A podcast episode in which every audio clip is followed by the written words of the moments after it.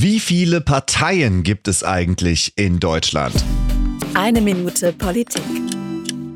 Also, da muss man eigentlich erstmal zwischen Kommunal-, Landes- und Bundesebene unterscheiden, denn nicht alle Parteien treten eigenständig bundesweit an, siehe zum Beispiel CSU in Bayern. Schauen wir aber mal auf die Bundestagswahl und wie viele Parteien da angetreten sind. 2021 war ja die letzte Bundestagswahl und da waren es ganze 53 Parteien, die offiziell gewählt werden konnten. Von denen kennen die meisten sicher nur die großen sieben, sage ich mal Wahl und vielleicht zwei, drei kleinere Parteien. Und das ist kein Wunder. In den ganzen Grafiken mit den Ergebnissen steht da dann meistens sonstige.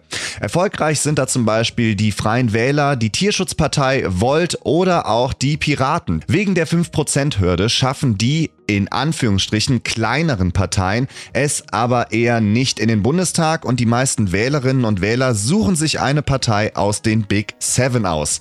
Schade eigentlich für die anderen Parteien, die sich eher auf Kommunal- oder Landesebene oder bei der Europawahl Chancen ausrechnen können.